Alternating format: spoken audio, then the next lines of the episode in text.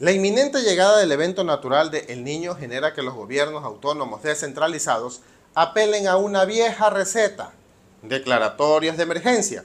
En el caso de El Oro, el Guabo ya lo aplicó. ¿Qué busca con ello? Entregar contratos a dedo.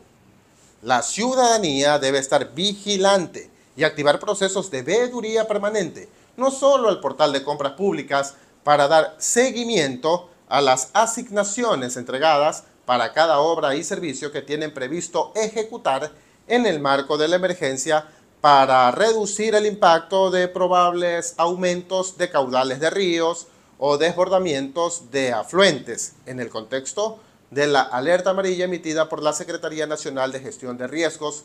También deben estar vigilantes los ciudadanos en torno a conocer a quiénes entregan los recursos, las cantidades asignadas para las obras y sobre todo si esas obras son realmente necesarias para combatir el impacto de la naturaleza.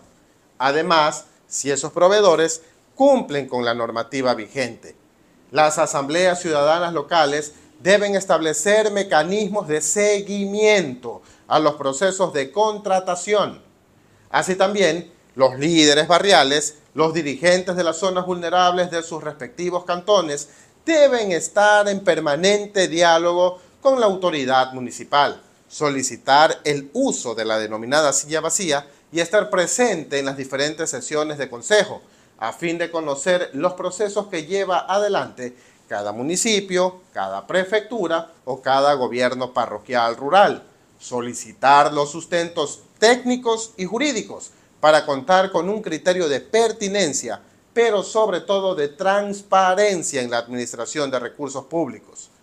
De lo contrario, volveremos a vivir lo que ocurrió en la pandemia del COVID-19, donde a pretexto de la emergencia sanitaria, los gobiernos locales utilizaron ese decreto, por ejemplo, para entregar a dedo la obra del mercado de Machala en la granja a un amigo cercano del alcalde, y la investigación duerme el sueño eterno en la fiscalía, mientras Contraloría dispuso tirar abajo ese proceso.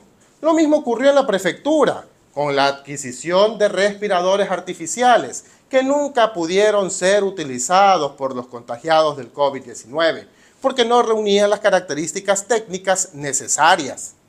La Contraloría abrió un proceso y también duerme el sueño eterno. La ciudadanía debe estar vigilante para no repetir estas malas experiencias.